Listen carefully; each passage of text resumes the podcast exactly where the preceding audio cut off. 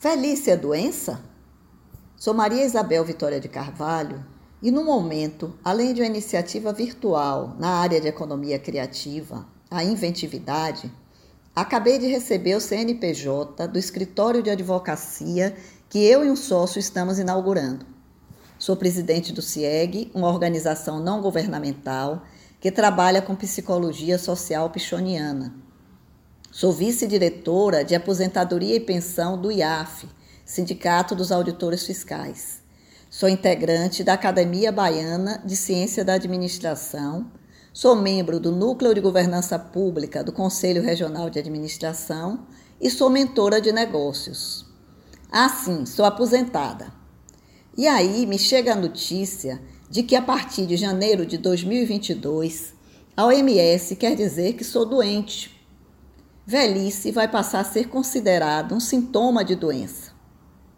O que esta decisão obscura irá acarretar? Sabemos que a proporção de idosos ou velhos na população mundial está crescendo em ritmo maior que o de nascimentos, exigindo que os governos passem a incluir políticas para as pessoas idosas em seus planejamentos e orçamentos, visando proporcionar condições adequadas de envelhecimento.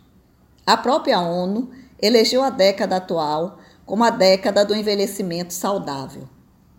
Ao associar a velhice à doença, o crescente movimento em prol da autonomia e protagonismo da pessoa idosa e de seus direitos passa a ter um contraponto, ampliando o preconceito conhecido como etarismo ou idadismo. As chances de colocação no mercado de trabalho ficam ainda mais remotas o desrespeito aos ambientes institucionais, públicos e privados, com o idoso, encontra uma justificativa e a qualidade de vida de uma ampla parcela da população ficará significativamente comprometida. Eu tenho 65 anos. Sou velha, idosa, madura, que nome se queira dar. Mas não sou doente. Sou ativa, produtiva e, é claro, inventiva.